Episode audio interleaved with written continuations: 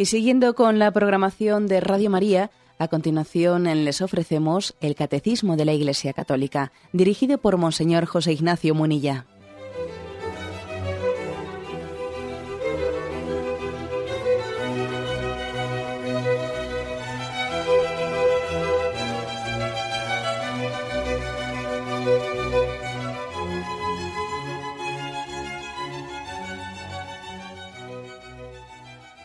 Un cordial saludo a todos los oyentes de Radio María. Un día más, con la gracia del Señor, proseguimos el comentario del Catecismo de nuestra Madre la Iglesia. Hoy queremos concluir eh, con el punto 2660, un apartado sobre la oración que tiene como título Las fuentes de la oración. Hemos dedicado unos cuantos programas. ¿Cuáles son las fuentes de las que bebemos? Esa, ese agua viva que nos ofrece Jesús, ese agua viva que le ofrecía la samaritana son la palabra de Dios, la propia liturgia, las virtudes teologales y el hoy. También en el, en el hoy, en nuestra vida cotidiana, en el día a día, estamos bebiendo ese agua viva. También existe una, un manantial en nuestra propia historia en el que Dios sale a nuestro encuentro. Lógicamente no queremos ponerlo al mismo nivel pues, que lo que es la palabra de Dios. Ya sabemos que, en la palabra de Dios Dios se revela de una manera muy especial. No estamos parangonándolo a eso. ¿eh? Pero sí que existe también otra forma de salir a nuestro encuentro en los acontecimientos diarios y haciéndonos unas llamadas concretas. Dios nos llama de maneras muy determinadas en los acontecimientos de la vida. El punto 2660 dice así. Orar en los acontecimientos de cada día y de cada instante es uno de los secretos del reino revelados a los pequeños, a los servidores de Cristo, a los pobres de las bienaventuranzas. Es justo y bueno orar para que la venida del reino de justicia y de paz influya en la marcha de la historia. Pero también es importante impregnar de oración las humildes situaciones cotidianas. Todas las formas de oración pueden ser la levadura con la que el Señor compara el reino. Aquí se nos remite a las parábolas de la mostaza y de la levadura, que ahora lo leeremos. Pero la afirmación primera es esta, ¿eh? que hay como una, una forma de oración revelada especialmente a los pequeños a los pequeños, a los pobres de las bienaventuranzas. Si por algo se caracterizan las almas pobres y humildes, es por su capacidad de ver a Dios presente en todo. Por su capacidad de hacer a Dios presente, pues no en medio de grandes discursos, no en medio de, pues elevaciones muy, muy teológicas, sino mm, al contrario, por su capacidad de ver a Dios presente en lo cotidiano, en lo humilde. Es un don muy especial que Dios da a las almas sencillas. Mientras que, bueno, pues el que las personas que igual tienen un recorrido, un recorrido intelectual, que sin duda alguna eh, será un don de Dios, es un, es un, don de Dios, pues el que pueda existir también una capacidad de, intelectual de conocer en mayor profundidad las sagradas escrituras, etcétera. Sí, pero tiene sus riesgos, ¿sabéis? Tiene sus riesgos. En esta vida todos los dones tienen también sus riesgos. El riesgo de quien se acerca a Dios eh, desde la alta teología o desde la elucubración intelectual, pues es el riesgo de, de que su encuentro con Dios sea más desde, desde los conceptos abstractos, desde los conceptos abstractos, mientras que las personas que, pues que no, no, han partido de esas experiencias mm, racionales o intelectuales, sino que, sino que se han encontrado con Dios más de una manera sencilla en el día a día, pues eh, se dan cuenta de que Dios no es una abstracción, no es un concepto, no es una idea, sino que es mi Padre con el que me estoy relacionando día a día en cada, en cada cosa, en cada cosilla, en cada acontecimiento me estoy encontrando con Él. Así pues existe el riesgo de la abstracción. ¿eh? de hablar de ideas, de conceptos demasiado lejanos. A veces muy bonitos, a veces muy poéticos, pero conceptos lejanos. Y aquí el catecismo dice, ojo que que los, que los humildes, los pobres de Yahvé, eh, en los acontecimientos de cada día, en cada instante, están viendo la mano de Dios en todo y están hablando con Dios a propósito de cada cosa que ocurre. A propósito de qué bonitas están las flores. A propósito de qué día tan bonito nos ha regalado el Señor. A propósito de que hoy el abuelo está un poco más enfermo y Señor te pido por él. O sea, es de, de cada acontecimiento están haciendo un motivo de relación con el Señor. Por cierto que en los evangelios también se ve que la oración de Jesús también tenía este alma. Está Jesús en medio de la gente, está rodeado y le acercan unos niños, Él les bendice, les impone las manos. Jesús dice, te doy gracias Señor porque estas cosas se las has ocultado a los sabios inteligentes, se las has revelado a la gente sencilla. O sea, Jesús a raíz de que le traen unos niños, a raíz de que se está relacionando con los demás, es capaz de impregnar de oraciones las, las cosas cotidianas de lo que le está ocurriendo. En su cotidianidad encuentra ocasión de relacionarse con el Padre.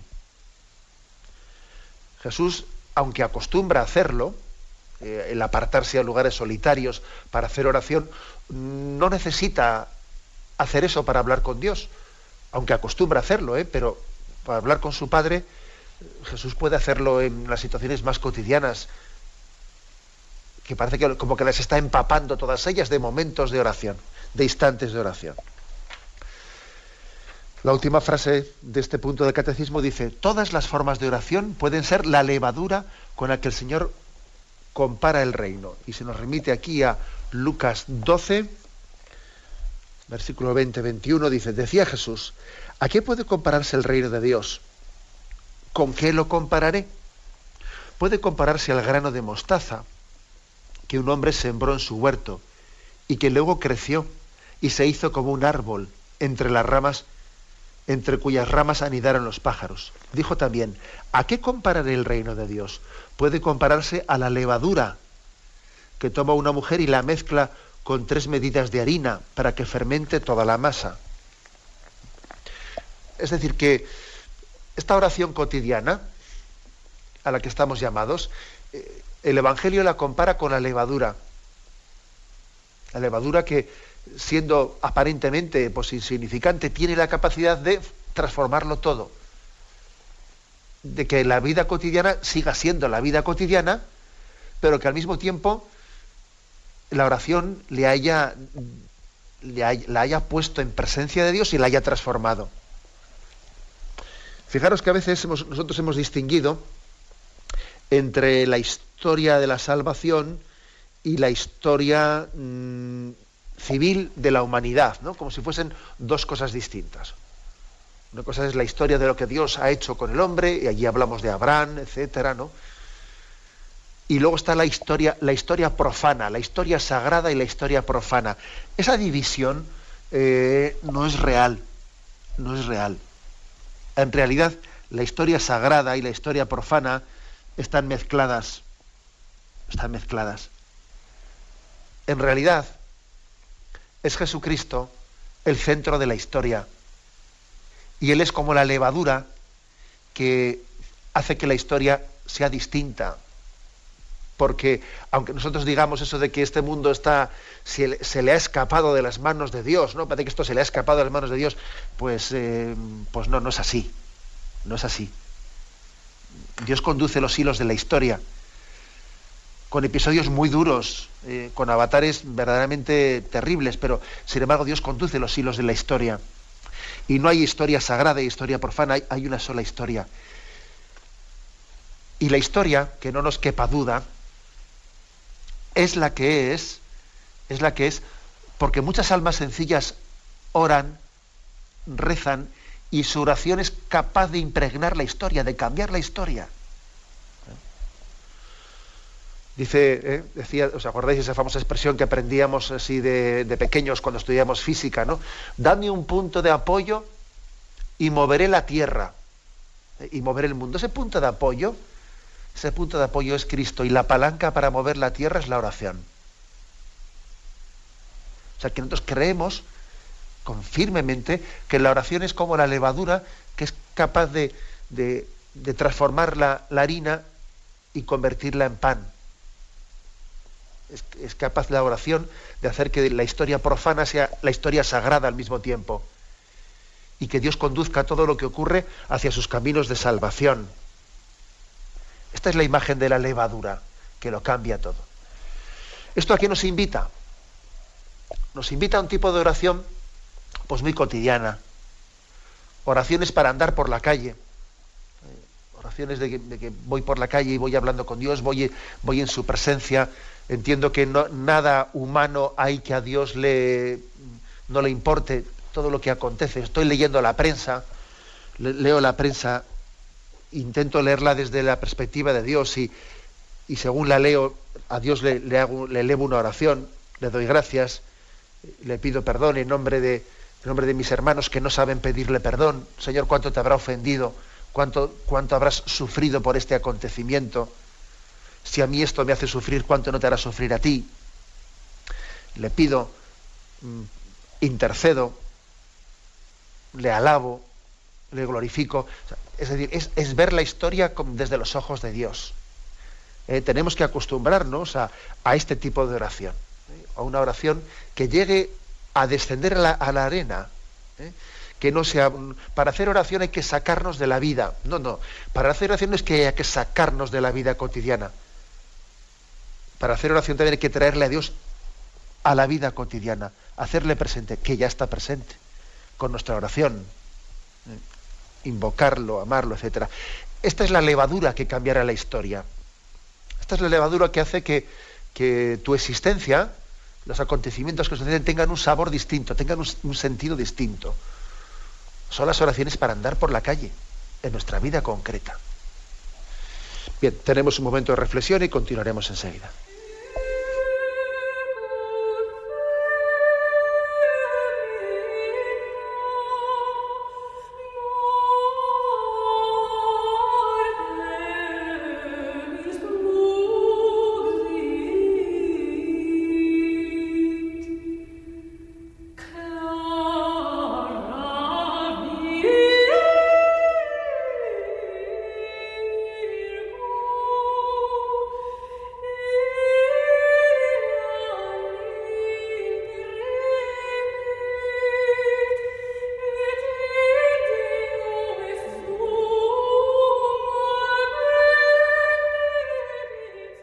Continuamos la explicación de este punto 2660, en el que se nos recuerda que, mm, que, Dios, que Dios está presente en nuestra vida cotidiana, en las circunstancias que podrían parecer incluso mundanas. Dios está presente en ellas y hay una llamada a la oración en nuestra vida cotidiana. Oraciones según andamos por la calle, según vivimos nuestra vida, según estamos en la cocina. Acordados de aquella famosa expresión de Santa Teresa en el libro de las fundaciones, que decía ella, ¿no? que cuando la vida te lleve por, eh, te esté ocupando en cosas exteriores, no te olvides de que si es en la cocina, entre los pucheros anda el Señor. Decía esa famosa expresión, ¿no? Dirigida a aquellas hermanas carmelitas que estaban en la cocina. Bueno, pues esa famosa expresión nosotros la, la aplicamos para entender que, que en medio de la calle, del trabajo, Estamos llamados a ser almas contemplativas. Esta es una clave, ¿no? es un error separar eh, la, vida activa de la contemplación, sino que todo está unido en un mismo misterio. Eh, existen muchas llamadas, las conocemos en, la, en los evangelios y, también en las cartas de San Pablo a vivir en la oración, pedid y se os dará, llamad y se os abrirá, habla de la continuidad, de la perseverancia. Dice también San Pablo, orando en todo tiempo, con toda clase de oraciones y súplicas, vigilando. Pero además hay que decir que es muy importante que esta llamada a vivir en oración, a vivir contemplativos, vaya acompañada de un gran deseo de ser de Dios, de amarle sobre todas las cosas, de mantenerse en su presencia. Quisiera insistir en esto. De mantenerse en su presencia. O sea, la oración continuada, que es muy importante esta oración continuada, casi se identifica con, eh, es decir, si yo tengo un gran deseo de ser de Dios, de ser suyo, el Señor concede una especie de oración de presencia, de vivir en su presencia. Cosa que es importante, entre otras cosas, para, que Dios nos dé el don de tener una unidad de vida. No tener una, vida que parece que está fragmentada, de ratos mm, de espiritualidad, ahora ratos de vida sin Dios, ratos, o sea, como si nuestra vida fuese fragmentada, ahora con Dios o sin Dios. ¿eh? Ahora toca actos de piedad y luego ya me toca olvidarme de Él. No, para vencer esa especie de, mm, de fragmentación entre lo espiritual y lo material, que no existe eh, tal oposición entre lo espiritual y lo material, sino que Dios es el autor último de todo lo creado. Pues una clave muy importante es vivir un tipo de oración, un tipo de oración que lo impregne todo, que sea mm, vivir en su presencia. La práctica más santa, más común y más necesaria eh, de la vida espiritual es la presencia de Dios, es la de gozar y acostumbrarse a su compañía, hablando humildemente, pasando con Él pues todo nuestro tiempo, amorosamente con Él, y especialmente en, épocas de tentación, de penas, de arideces, de disgustos, esforzarnos continuamente en que nuestras acciones sean como pequeñas conversaciones con Dios, descomplicándolas, ¿eh? como, como un corazón sencillo y puro. Eh, darnos cuenta de que en todo está Dios de una manera descomplicada, lo más sencilla posible. Es decir, que esta es la práctica más clave ¿eh? de la vida cristiana, el, intento de llenar toda nuestra vida de la presencia de Dios. Esto es muy importante. Em, ¿En qué consiste, en qué consiste esta oración de presencia de Dios? Bueno, yo diría que es también mm, aceptar, aceptar que Dios eh, me, quiere que me centre en el momento presente. En vivir la presencia de Dios es que Dios también te dice, mira, no te evadas, vive el momento presente, vívelo con intensidad. Es el momento que te regalo no te evadas pensando ni lo de atrás ni lo delante, vive el momento presente. ¿eh? Si nosotros eh, decimos, Señor, quiero estar en tu presencia, Él también te dice, bien, de acuerdo, pues tú también vive el momento presente, no te escapes de Él. ¿eh? O sea, le pedimos a Dios vivir en su presencia y Él un poco como que nos devuelve la pelota, ¿de acuerdo? La mejor manera que tienes de vivir en mi presencia es pues impregnándola de oraciones, de ejaculatorias, pero al mismo tiempo vive el momento presente, no te escapes de él. Hay una oración que me imagino que os sonará, que la conoceréis, de Juan 23, de nuestro querido Juan 23, el Papa Bueno, llamado Papa Bueno, ¿no? que se le ha llamado, está dentro de su, de su diario, y se le llama el Decálogo de la Serenidad y tiene una expresión que él va repitiendo una y otra vez, ¿eh? repite por diez veces, es solo por hoy, solo por hoy. Que es una oración que ayuda mucho a vivir la presencia de Dios en este momento. Dice así, solo por hoy trataré de vivir exclusivamente el día, sin querer resolver el problema de mi vida todo de una vez. Solo por hoy tendré el máximo cuidado de mi aspecto, cortés en mis maneras, no criticaré a nadie y no tenderé y no pretenderé mejorar o disciplinar a nadie sino a mí mismo. Solo por hoy seré feliz en la certeza de que he sido creado para la felicidad, no solo en el otro mundo, sino también en este. Solo por hoy me adaptaré a las circunstancias sin pretender que todas las circunstancias se adapten a mis deseos. Solo por hoy dedicaré diez minutos de mi tiempo a una buena lectura, recordando que como el alimento es necesario para la vida del cuerpo, así la buena lectura es necesaria para la vida del alma. Solo por hoy haré una buena acción y no lo diré a nadie. Solo por hoy haré por lo menos una sola cosa que no deseo hacer. Y si me sintiera ofendido en mis sentimientos, procuraré que nadie se entere. Solo por hoy me haré un programa detallado. Quizá no lo cumpliré cabalmente, pero lo redactaré y me guardaré de dos calamidades, la prisa y la indecisión.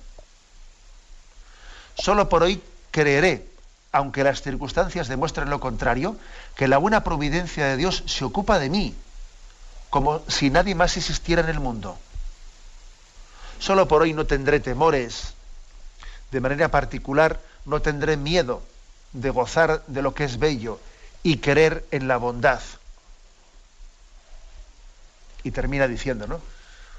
Puedo hacer el bien durante 12 horas, lo que me descorazonaría si pensase tener que hacerlo durante toda mi vida.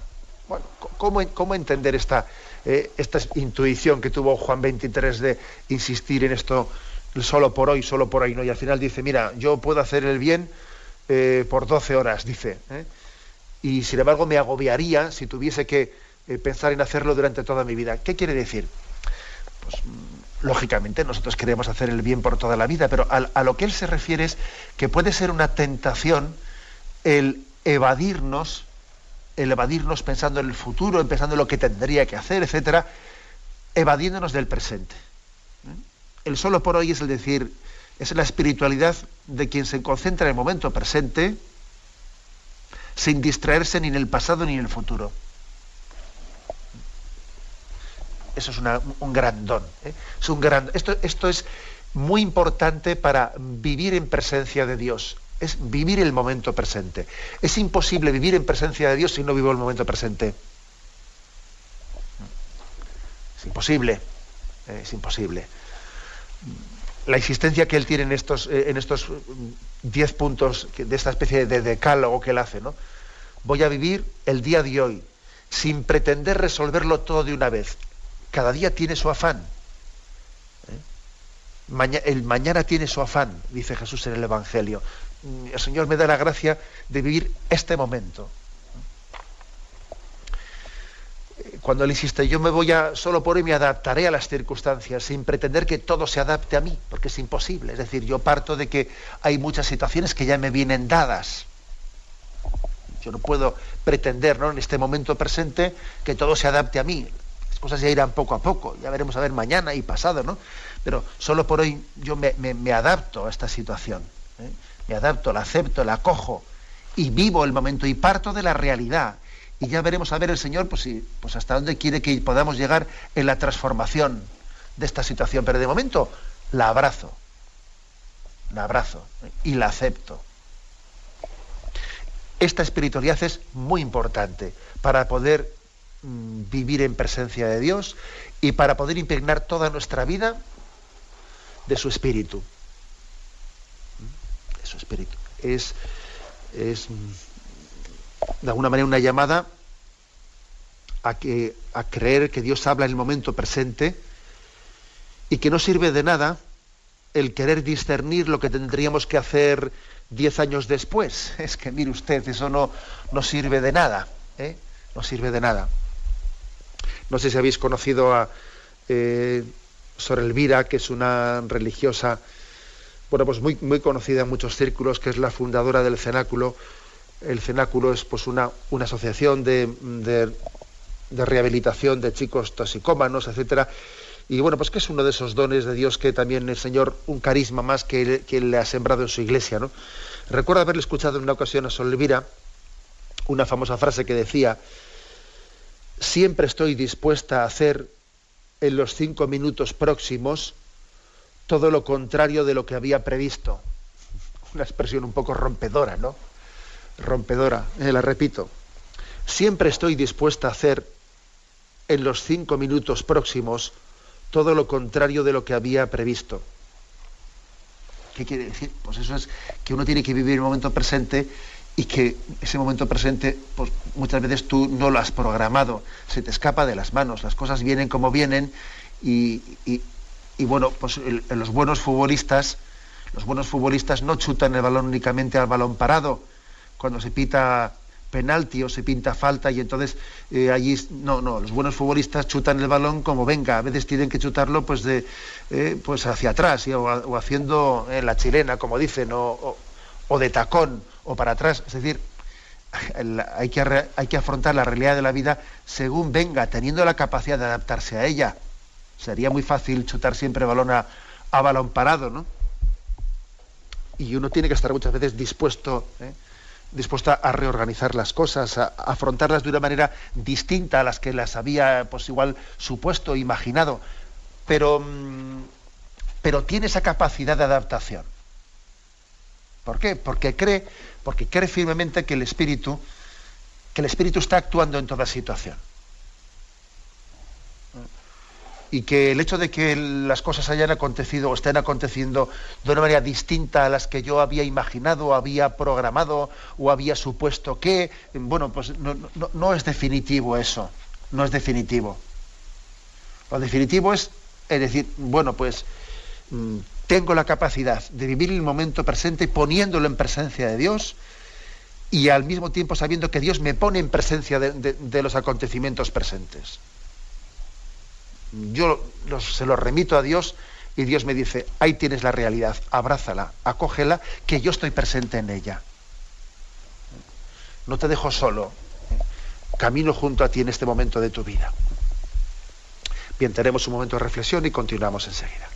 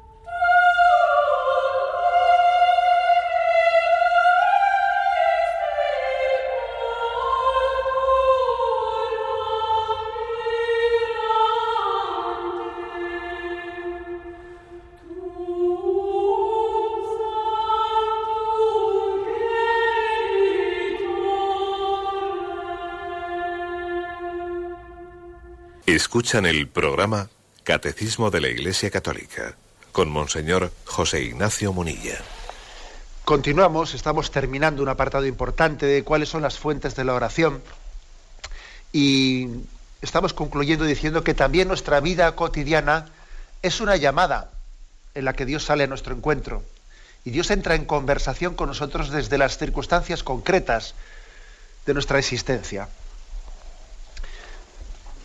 Ahora bien, este, este llamamiento que se nos hace a, orar en toda situación, hacer de todo una ocasión de, orar y de ponerlo todo en presencia de Dios, eh, tiene que ser complementado mm, no únicamente por una materialidad, ¿no? entendamos eh, que claro, la mera oración materialmente hecha, el hecho de que alguien, entre comillas, sea muy rezador, ¿eh? sea muy rezador, sea muy pues tenga un hábito muy grande de hacer oraciones jaculatorias, etcétera, solamente el hábito de ser rezador no hace un alma orante, no hace un alma orante. Ahora, también con esto que estoy diciendo, yo no estoy despreciando eh, eh, todos los, hábitos y las costumbres de rezos y oraciones, pero ojo, eh, podría ocurrir perfectamente que un alma sea muy rezadora, que haya adquirido un hábito pues, de pronunciar muchas, eh, muchas jaculatorias, muchas oraciones, muchos rosarios, y no sea un alma verdaderamente orante, no le ayude a ponerse en presencia de Dios, eh, sea pues todo pues, un, hábito adquirido que no termina de impregnarlo, de impregnar su vida. Sigue teniendo pues, una doble vida, ¿no? Una doble vida de que son sus hábitos, oraciones, pero al mismo tiempo sus actitudes interiores eh, van por otro lado. Entonces, ¿dónde está la clave para que un alma, para que una persona que es rezadora, no únicamente sea mm, verbalmente rezadora, sino que llegue a ser un alma orante, que es distinto? ¿Dónde está la clave?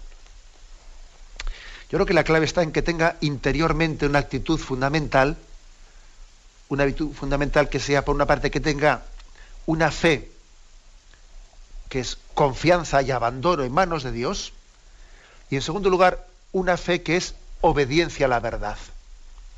Estos dos aspectos son los definitivos eh, para que eh, nuestros rezos no sean exteriores, sino que se, se conviertan en, en el signo exterior de un alma orante.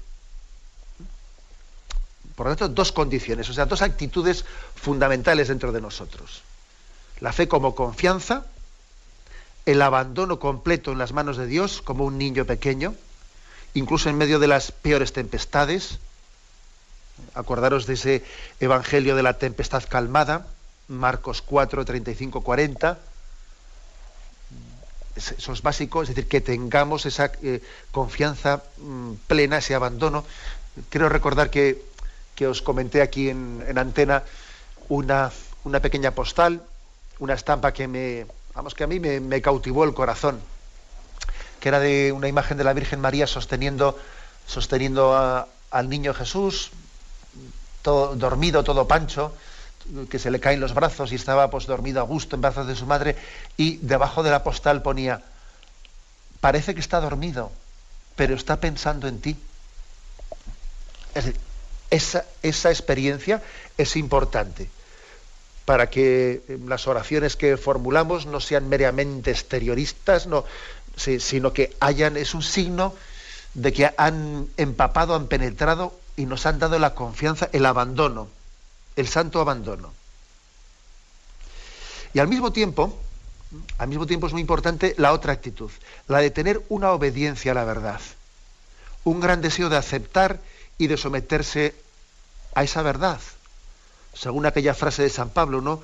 Purificando vuestras almas por la docilidad a la verdad.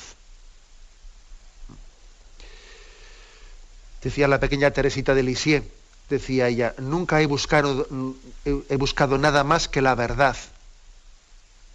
O sea, que la sinceridad en la exigencia de la verdad, ¿eh? con, respecto a uno mismo, con respecto a los demás, con respecto a las situaciones que se van creando, ¿no? es uno de los grandes motores de la vida espiritual. Que yo quiero la verdad sobre mí mismo, que no quiero tener falsas imágenes, que yo también quiero la verdad con respecto a los demás, que no quiero encasillar a nadie. La verdad con respecto a Dios, que Dios se me muestre, no quiero tener un Dios a mi medida, un Dios según, según mis criterios, no, que Dios se muestre tal y como es, ¿no? O sea, ese deseo de conocer la verdad, no, pretender manipular la verdad a mi conveniencia. Esto es básico para que la oración sea auténtica. Y una de las manifestaciones más auténticas de este deseo de verdad es la humildad. La humildad, saber acusarse, reconocer errores, dejarse también guiar de una manera flexible, no pretender tener siempre razón en todo, la pretensión de tener siempre la última palabra, eh, quedar siempre por encima como el aceite.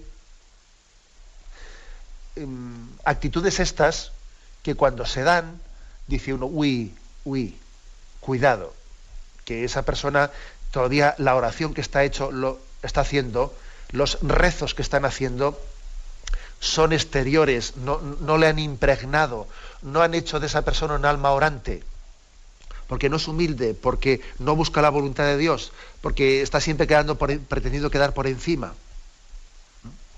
Más todavía, caminar en la fe, en la obediencia a Dios, también significa aceptar cierta oscuridad. El hecho de no disponer de todas las respuestas, como muchas veces desearíamos, pues a veces nos puede resultar frustrante, ¿eh? Porque, suele partir de una especie de necesidad psicológica de, de, buscar seguridades, de pretender controlarlo todo. Yo quiero tener respuestas para todo, ¿no? Quiero tener respuestas para esto, para otro, para otro. Pero no, pero es que no es así. ¿eh? en el fondo, pues no tenemos respuestas para todo. Y también tenemos que caminar en, esta vida, pues en cierta, a la luz de la fe, pero al mismo tiempo en cierta oscuridad. Esa ilusión de pensar que, em, que me sentiré seguro, me sentiré tranquilo, me sentiré sereno cuando tenga respuesta para todo, ¿no?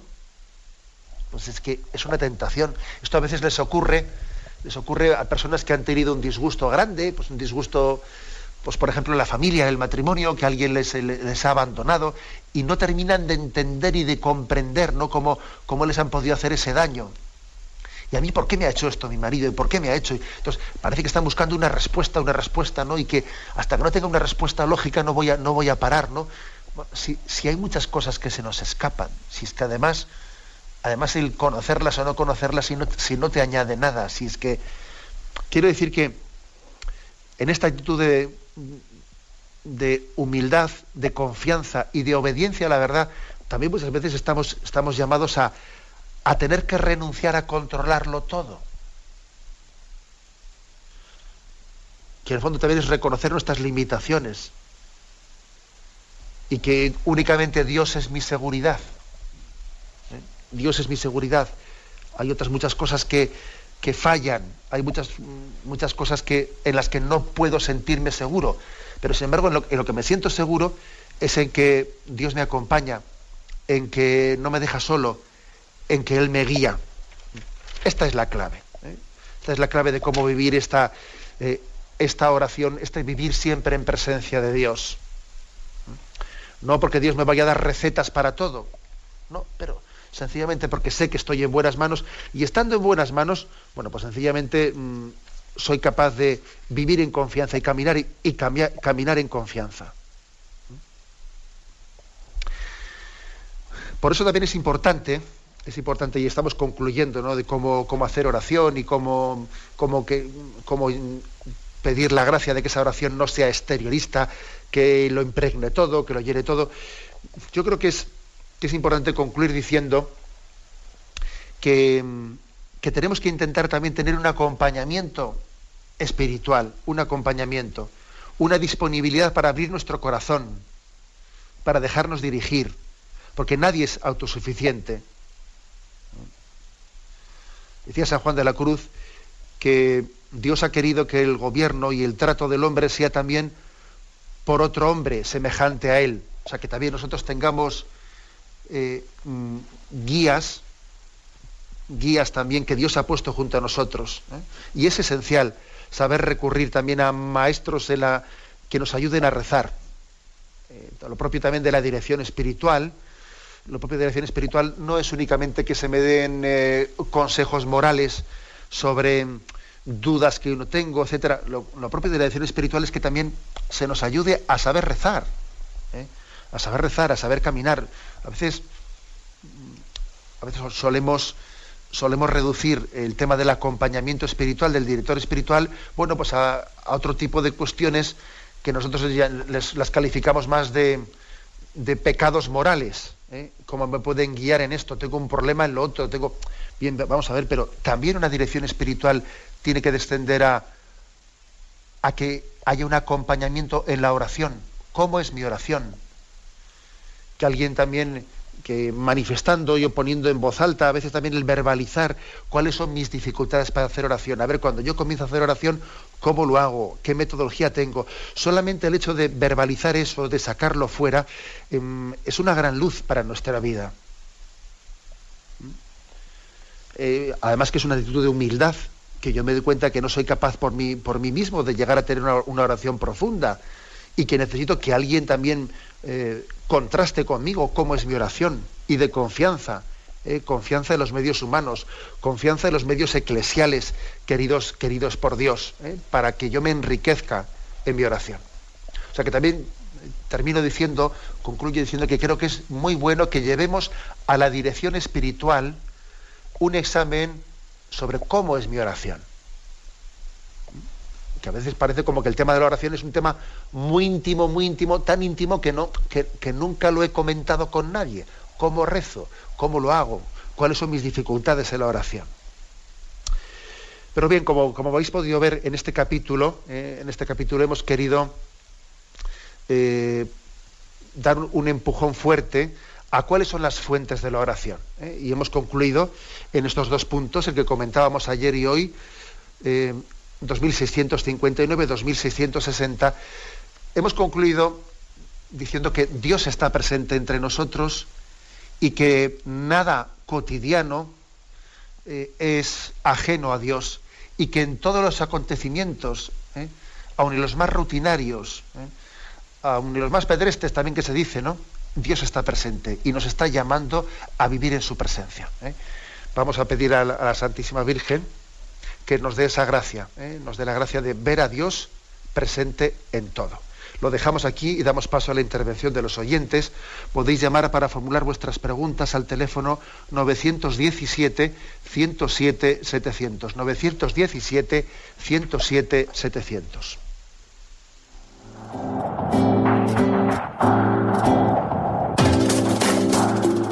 Estos voluntarios que dan su tiempo generosamente en el día a día. Un cordial saludo a todos los oyentes de Radio María. Un día más, con la gracia del Señor, proseguimos el comentario del Catecismo de nuestra Madre la Iglesia.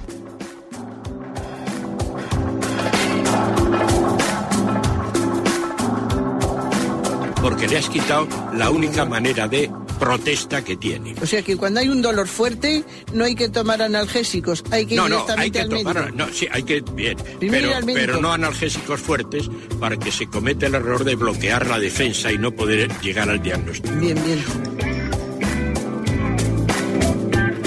¿Le gustaría tener sus programas favoritos de Radio María para escuchar en cualquier momento? Llame y pídanos el programa que más le interesa en cualquiera de sus emisiones. Recogeremos su petición y sus datos completos para hacer el envío. Solo necesita un lector de CD o DVD que admita el formato de compresión MP3. Llame al 917-107-700 y atenderemos su petición encantados. Tome nota. 917-107-700. Radio María, más cerca de usted.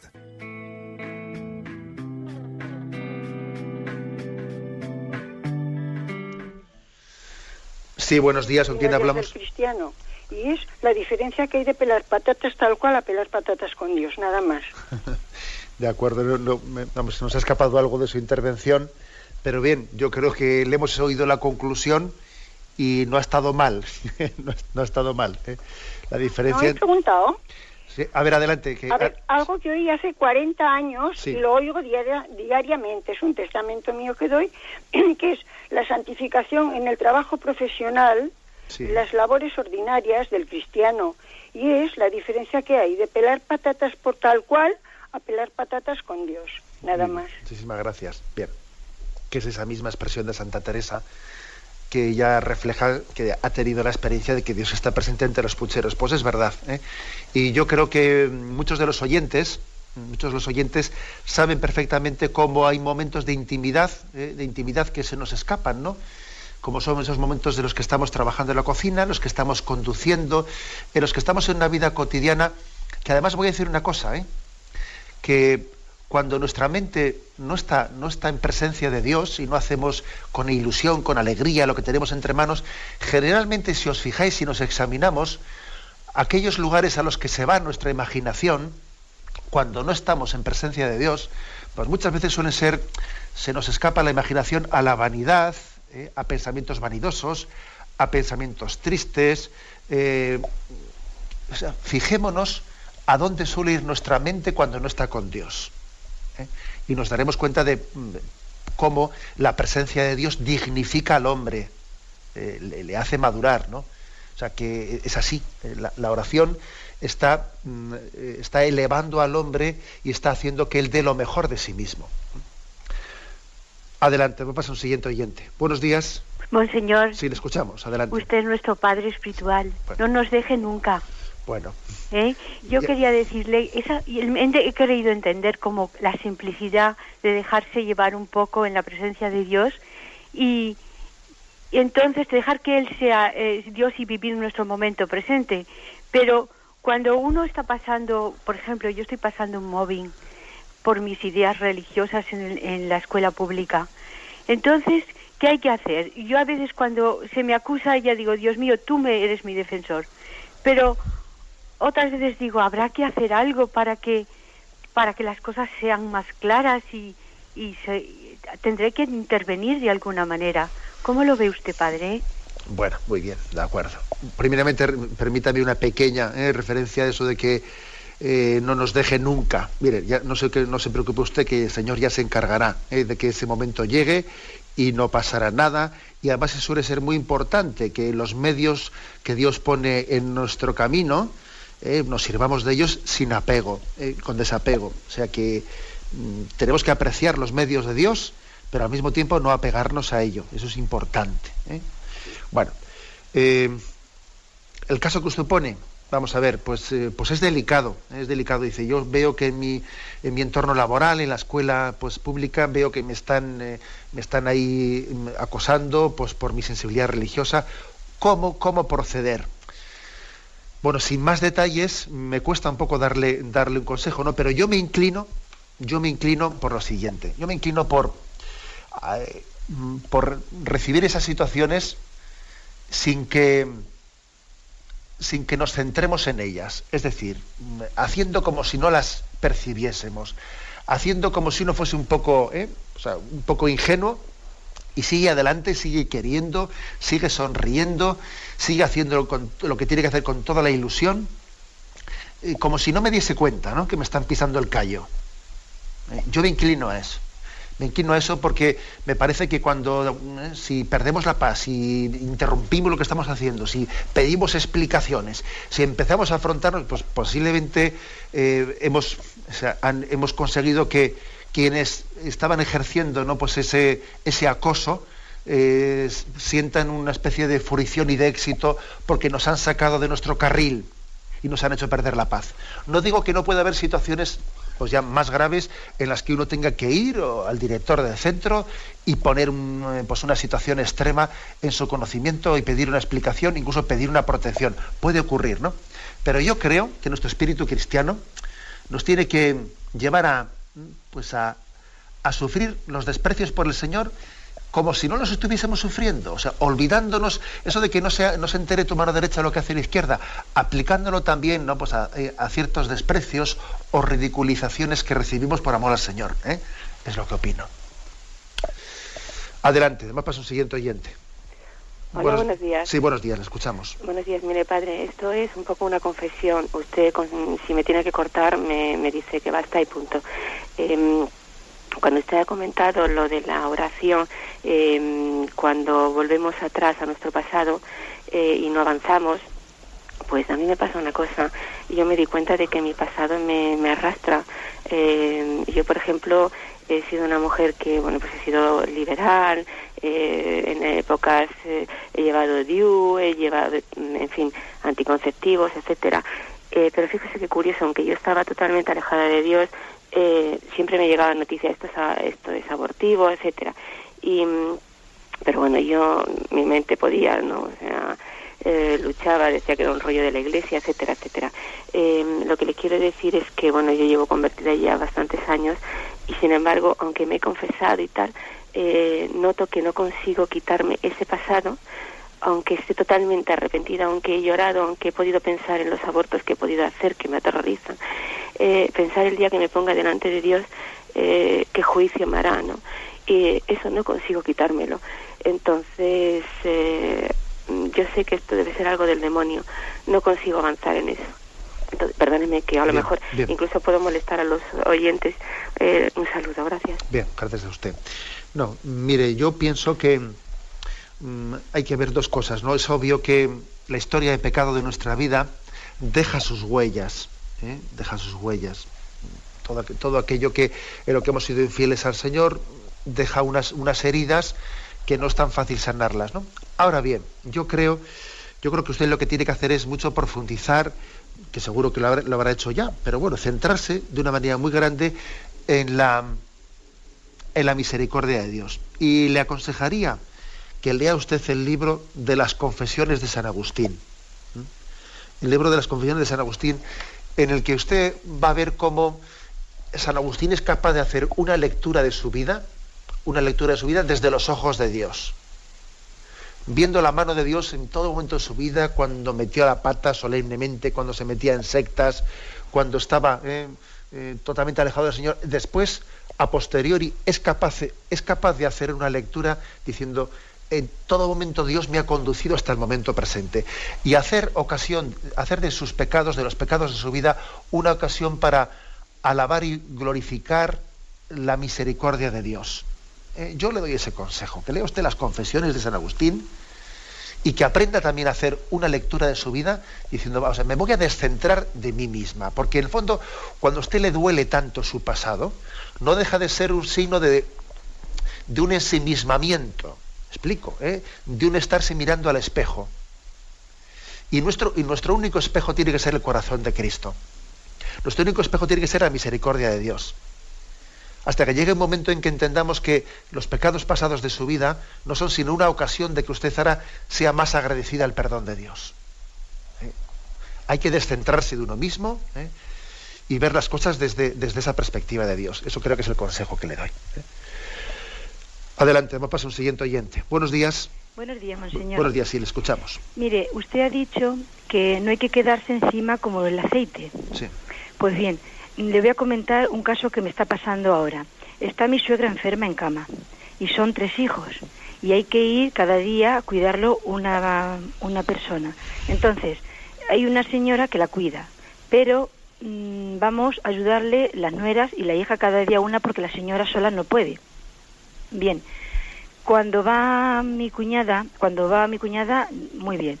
El día que voy yo, eh, mi cuñada que vive arriba, la hija de mi suegra, está todo el rato mm, abriguando. Tiene las ventanas abiertas, tiene la puerta abierta, o, oyendo lo que yo hablo y lo que yo digo. Claro, eso lo hemos notado porque la chica que está cuidándola, pues cuando se va, a la pobre la trae loca. Y es que ella conmigo no se lleva muy bien. Y yo siempre, mm, yo como no quiero reñir, siempre me callo, siempre me callo. Y entonces dice mi marido, es que tú eres tonta, si es que tú tienes que hablar con ella y ponerle las cartas sobre la mesa. Y yo como siempre me callo y yo digo, el Señor lo, crucificaron y puso la otra mejilla. Y yo digo, a ver si da la coincidencia que la veo, que tengo oportunidad de verla, y le digo, vamos a ver, ¿por qué mm, no cortamos estas diferencias y procuramos llevarnos bien cuando tenemos que vernos muy a menudo? Pero claro, como no baja nunca, siempre está escondida, pero todo lo que hablamos lo oye.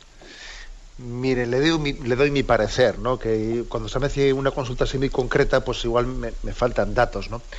Pues para estar seguro de lo que digo. Pero mire, yo, a mí me parece que, eh, que es un poco insano, ¿eh? que es insano, pues, eh, ese contexto de que yo hablo, me está oyendo, la ventana está abierta, está diciendo, y luego le...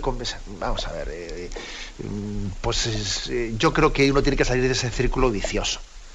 Pues si es así, pues cierro la ventana. Pues eh, entonces, pues no, no voy. Si pienso que me está escuchando, cierro la ventana y luego no estoy pensando que me ha escuchado y que ha comentado lo que yo he dicho. Es decir, hay que salir de ese círculo vicioso. Hay un refrán que dice que dos, no pelean si uno no quiere. ¿eh?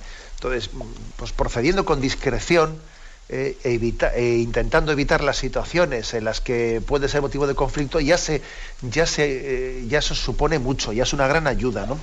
yo, yo le aconsejo eso, que dice, porque hacer un careo, decir, porque tú me has escuchado y luego le has comentado al otro lo que me escuchaste es madre mía, o sea, es meterse, es meterse en una, en un fango que seguro que el otro también tiene tres cosas del mismo estilo que decirte a ti y, es meterse en un terreno resbaladizo. Yo creo que hay que huir de esas situaciones insanas, ¿eh? insanas. y sencillamente, pues vivo con discreción si, ay, me ha escuchado, pues, pues, pues, cierro la ventana para que no me escuche y procuro hacer las, cosas de una manera, pues yo diría, lo más olvidadas de, nosotros mismos, ¿no? Olvidados de nosotros mismos ¿eh? y centrándonos en el bien que hacemos. ¿eh?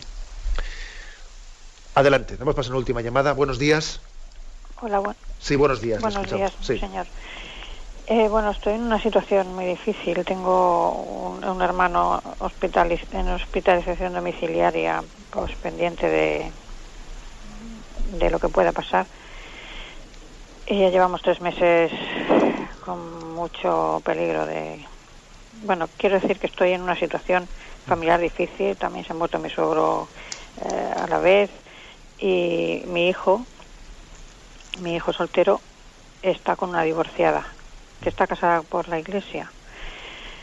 Eh, bueno, está divorciada por lo civil. Eh, entonces, eh, dice que no cree y que es budista. Tiene, tiene dos hijos que van a los jesuitas con dos años y ayer vinieron a vernos, que no vienen casi nunca, y porque mi hijo tiene una, una actitud muy de rebote contra la iglesia, como si la iglesia tuviera culpa de, de su situación.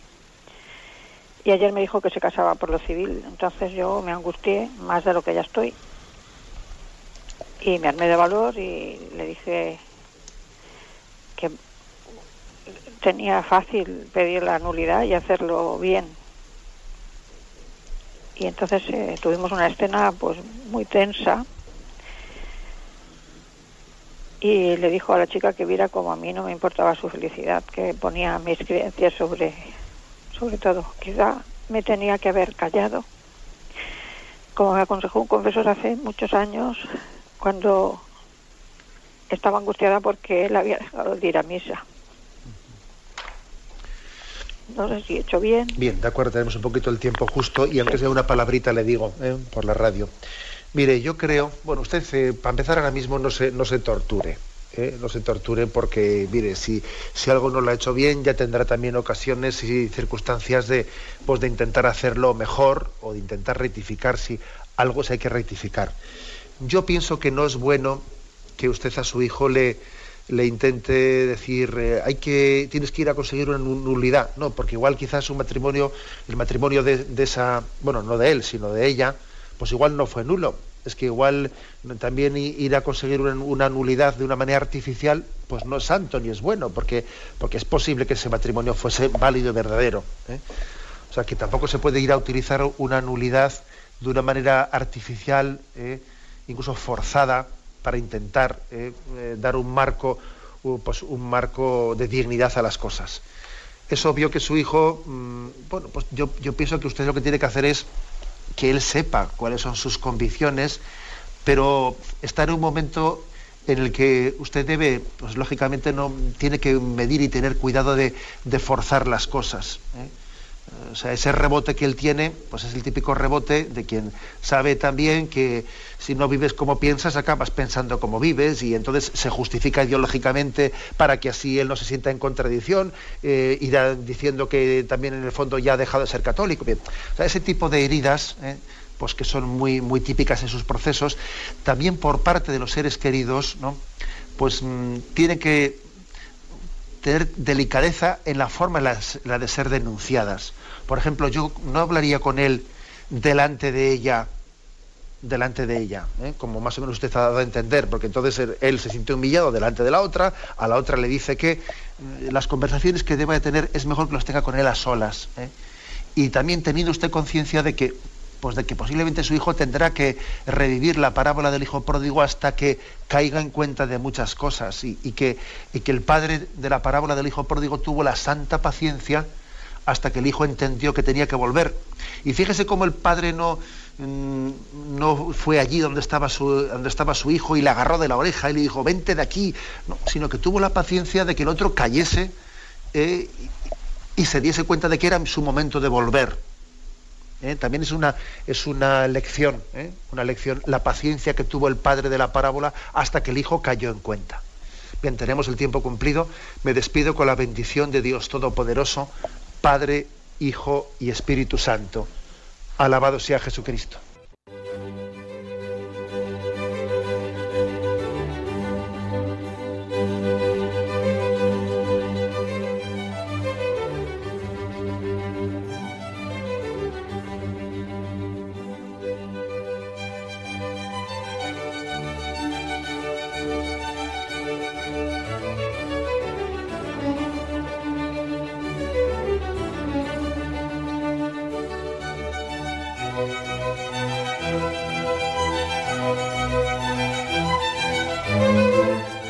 Han podido escuchar en Radio María el Catecismo de la Iglesia Católica, dirigido por Monseñor José Ignacio Munilla.